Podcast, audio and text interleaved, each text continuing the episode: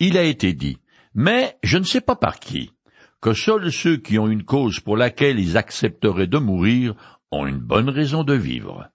Et il existe effectivement un certain nombre d'idéologies pour lesquelles leurs adeptes respectifs sont prêts à donner leur vie. C'est un peu pareil pour ce qui concerne prendre les armes afin de défendre sa patrie. Moi, je suis né français et un peu rétro. Sans être trop présomptueux, je crois que je pourrais encore mourir pour la France, mon pays d'origine. Mais il faut aussi dire que pour moi la mort n'est pas un ennemi incommensurable parce que j'ai une foi personnelle et inébranlable en celui qui a dit Je suis la résurrection et la vie. Celui qui place toute sa confiance en moi vivra, même s'il mord. Jean chapitre 11, verset 25.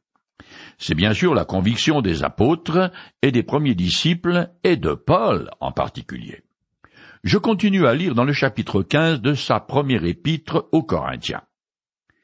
S'il est vrai que les morts ne ressuscitent pas, nous-mêmes, pourquoi affronterions-nous, à tout moment, les dangers de mort? Journellement, je vois la mort en face, frère. Aussi vrai que je suis fier de vous, à cause de l'œuvre de Jésus-Christ, notre Seigneur. 1 Corinthiens chapitre 15 des versets 30 et 31. Paul mentionne son propre style de vie pour montrer avec énergie qu'il est absolument convaincu de la résurrection des morts. Certains Corinthiens portent contre l'apôtre diverses accusations, mais personne ne le prend pour un insensé. Or, sa vie ne tient littéralement qu'à un fil, ce qu'il explique dans la seconde épître qu'il écrit aux Corinthiens. Je cite les passages. Et voici comment nous nous recommandons nous-mêmes en toutes choses comme serviteurs de Dieu. C'est en vivant avec une persévérance sans faille dans les détresses, les privations, les angoisses, dans les coups, les prisons, les émeutes, dans les fatigues, les veilles, les jeûnes. J'ai travaillé davantage et j'ai été plus souvent en prison. J'ai essuyé infiniment plus de coups, plus souvent. J'ai vu la mort de près. Cinq fois j'ai reçu des Juifs les quarante coups moins un. Trente fois j'ai été fouetté, une fois lapidé. J'ai vécu trois naufrages, j'ai passé un jour et une nuit dans la mer. Souvent en voyage, j'étais en danger au passage des fleuves, en danger dans les régions infestées de brigands, en danger à cause des Juifs, mes compatriotes, en danger à cause des païens, en danger dans les villes, en danger dans les contrées désertes, en danger sur la mer, en danger à cause des faux frères. J'ai connu bien des travaux et des peines, de nombreuses nuits blanches, la faim et la soif, de nombreux jeûnes, le froid et les manques d'habits. De Corinthiens chapitre 6 les versets 4 et 5, chapitre 11 les versets 23 à 27. Paul ne fréquente pas les clubs méditerranéens. C'est le moins qu'on puisse dire. Sans l'espérance d'une résurrection glorieuse, une telle vie serait le comble de la folie. L'apôtre a subi et enduré toutes ces souffrances parce qu'il a un but dans sa vie, parce qu'il sait sans l'ombre d'un doute que ce qu'il accomplit pour Dieu a un impact éternel. Parce que pour lui, la souffrance et la mort sont des détails, parce que, et j'y reviens encore, il croit fermement en la résurrection. Je continue le texte. Si la lutte que j'ai soutenue à Éphèse, véritable combat contre les bêtes fauves, n'a été inspirée que par des motifs purement humains, à quoi cela m'a-t-il servi? Si les morts ne ressuscitent pas, alors, comme le dit le proverbe, mangeons et buvons, car demain nous mourrons. 1 Corinthiens chapitre 15 verset 32 un des psaumes de l'Ancien Testament qui dépeint l'expérience du Christ sur la croix mentionne des animaux sauvages qui rôdent autour de lui. Je cite le passage. De nombreux taureaux m'environnent. Ces fortes bêtes du basan sont tout autour de moi. Ils ouvrent largement leur gueule contre moi. Ils sont comme un lion qui rugit et déchire. Psaume 22, les versets 13 et 14. Ces bêtes fauves sont une métaphore et représente probablement les puissances des ténèbres autant pour Jésus que pour l'apôtre Paul. De toute façon, comme il est citoyen romain, il ne peut pas être condamné au supplice des jeux du cirque. Il faut en effet savoir que les criminels, et plus tard les martyrs chrétiens, étaient jetés dans l'arène pour être déchiquetés par des bêtes féroces afin d'amuser le peuple. L'apôtre pose la question de rhétorique. Pourquoi encourir de telles souffrances s'il n'y a pas de résurrection, s'il n'y a rien d'autre dans la vie qu'avoir du bon temps? Les épicuriens auraient alors raison de rechercher le plaisir et d'éviter toute douleur. Il faut en profiter un maximum, parce qu'il n'y a rien de plus que cette vie, et une fois mort, c'est terminé pour de bon. La citation Mangeons et buvons, car demain nous mourrons, décrit la situation des habitants de Jérusalem, qui, bien qu'assiégés par les Babyloniens, festoient au lieu de crier à l'Éternel pour qu'il les délivre, le comportement désinvolte des Corinthiens à l'égard des réalités spirituelles correspond assez bien à l'attitude des Israélites sur le point d'être détruits par leur ennemi. Je continue le texte. Attention, ne vous y trompez pas. Les mauvaises compagnies corrompent les bonnes mœurs. Revenez une fois pour toutes à votre bon sens, et ne péchez pas, car certains d'entre vous ne connaissent pas Dieu. Je le dis à votre honte. 1 Corinthiens chapitre 15, les versets 33 et 34. Paul est un érudit. Il a des lettres.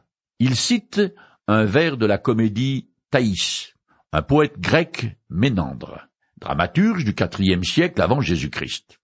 Au dire de l'apôtre, il semble bien que le rejet de la résurrection est propagé par des faux docteurs, étrangers à l'église de Corinthe, et Paul veut donc que les croyants les évitent. On sait aussi que la secte juive des Sadducéens ne croyait pas à la vie après la mort, et qu'ils s'étaient opposés au ministère du Christ. D'ailleurs, un jour, ils sont allés trouver le Seigneur avec l'intention de le ridiculiser. À cet effet, ils ont monté une histoire insensée, bien sûr. Jésus les a vus venir de loin et les a remis à leur place illico presto, mais en douceur. Je lis sa réponse. Quant à la résurrection des morts, N'avez-vous donc jamais lu ce que Dieu vous a déclaré? Je suis le Dieu d'Abraham, le Dieu d'Isaac, le Dieu de Jacob. Dieu n'est pas le Dieu des morts, mais le Dieu des vivants. Matthieu chapitre 22, les versets 31 et 32. Certains Corinthiens sont aussi faux et incrédules que les Sadducéens. Le conseil que Paul donne à l'Église concernant ces faux chrétiens qui nient la résurrection est de les éviter comme la peste parce qu'ils représentent un réel danger. Épouser ces vues erronées sur l'au-delà et les exigences de Dieu ne peut que conduire à la catastrophe. En conséquence, les croyants doivent rester fermement attachés à l'enseignement originel qu'ils ont reçu de l'apôtre. Je continue. Mais, demandera peut-être quelqu'un, comment les morts reviendront-ils à la vie? Avec quel corps? reparaîtront-ils? 1 Corinthiens chapitre 15 verset 35. Après avoir montré l'importance de la résurrection corporelle, Paul va maintenant répondre à deux questions hypothétiques ou réelles. Comment la résurrection a-t-elle lieu et quelle est la nature d'un corps ressuscité? L'un des problèmes des Corinthiens, rationalisme avant l'heure, est qu'ils n'acceptent pas la résurrection par la foi. Ils veulent comprendre comment elle s'opère.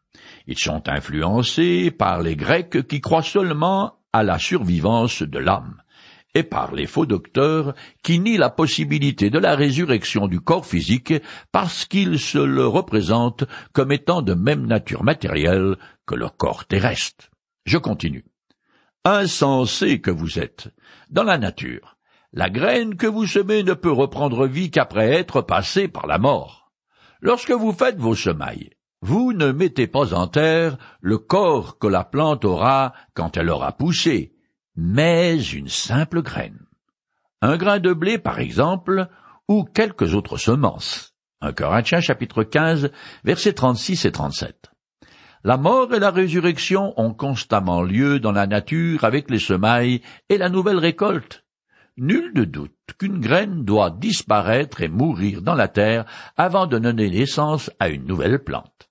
Pareillement, la destruction de tout ce qu'il y a de visible dans un être humain n'est pas une raison de douter qu'un nouveau corps glorifié puisse émaner de l'ancien corps physique. Je continue. Et Dieu lui donne le corps qu'il veut. À chaque semence correspond un corps particulier. Tous les êtres vivants n'ont pas non plus la même chair. Les hommes ont leur propre chair, les animaux en ont une autre, les oiseaux une autre encore, une autre aussi les poissons. De même, nous distinguons les corps des astres et ceux des créatures terrestres. Chacun d'entre eux a son aspect propre. Le soleil a son propre éclat, de même que la lune, et le rayonnement des étoiles est encore différent, et chaque étoile même brille d'un éclat particulier. 1 Corinthiens chapitre 15 les versets 38 à 41.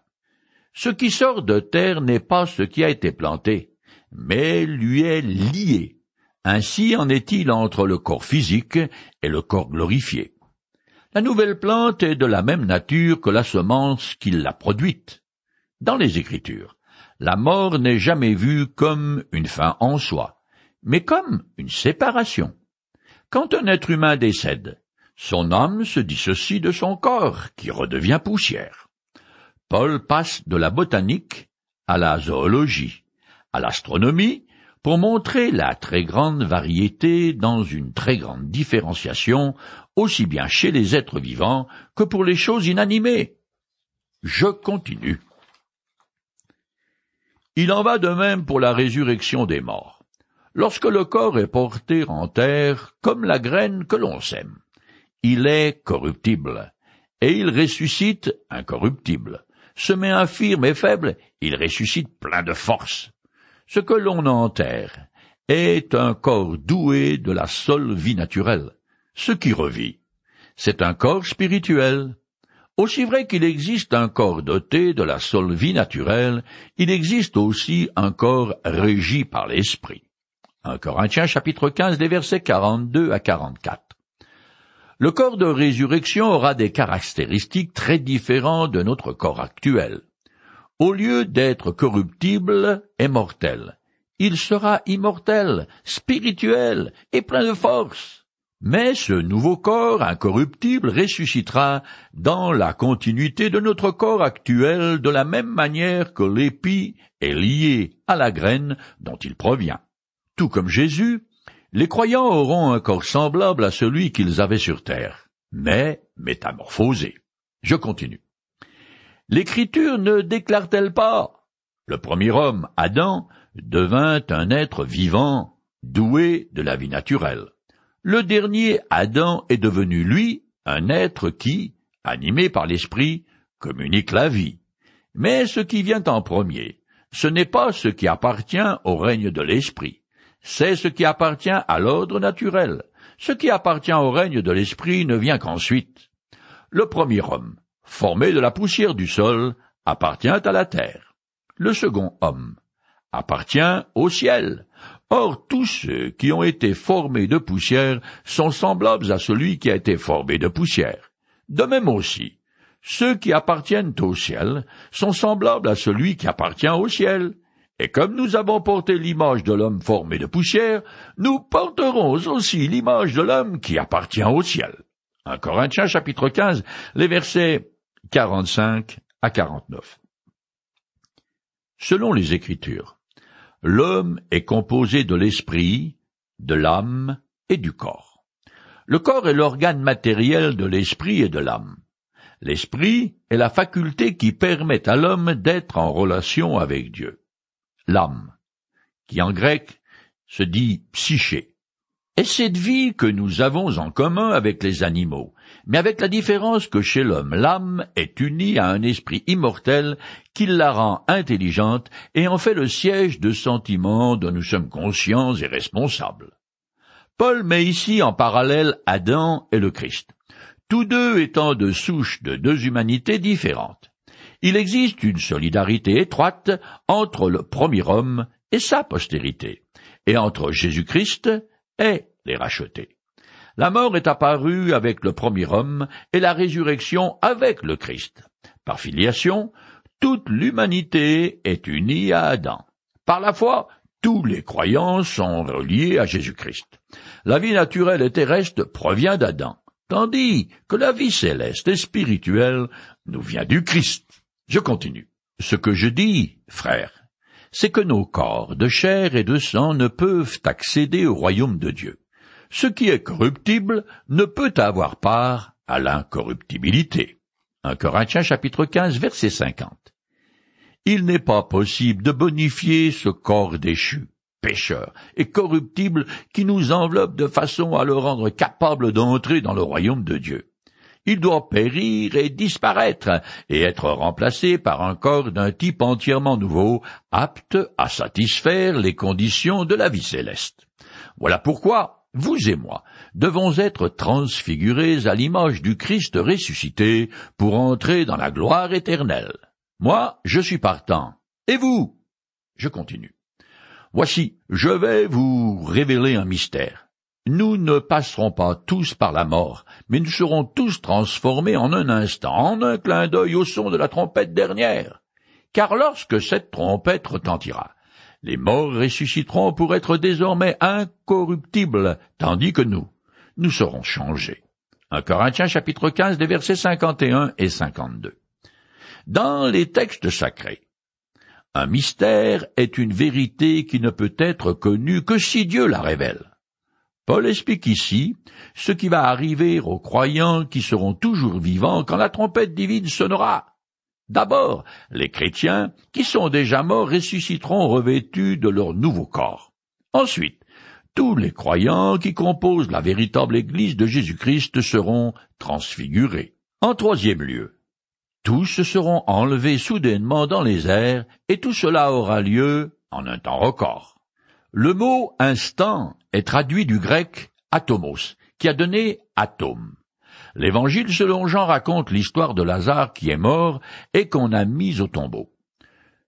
Trois jours plus tard, alors que son corps est déjà en putréfaction, Jésus arrive. Devant une foule expectative, il ordonne qu'on ôte la pierre tombale, puis il dit, Lazare, sors. Et le mort sortit. Pareillement, le jour où la dernière trompette sonnera, Jésus me dira, François, sors et je sortirai. Je continue le texte. En effet, ce corps corruptible doit se revêtir d'incorruptibilité, et ce corps mortel doit se revêtir d'immortalité. Lorsque ce corps corruptible aura revêtu l'incorruptibilité, et que ce corps mortel aura revêtu l'immortalité, alors se trouvera réalisée cette parole de l'Écriture. La victoire totale sur la mort a été remportée. 1 Corinthiens chapitre 15 des versets 53 et 54. La mort est la conséquence biologique et morale du péché. Ici, Paul cite très librement une prophétie d'Ésaïe qui prédit la fin du règne de la mort. Je la lis. Il fera disparaître la mort à tout jamais.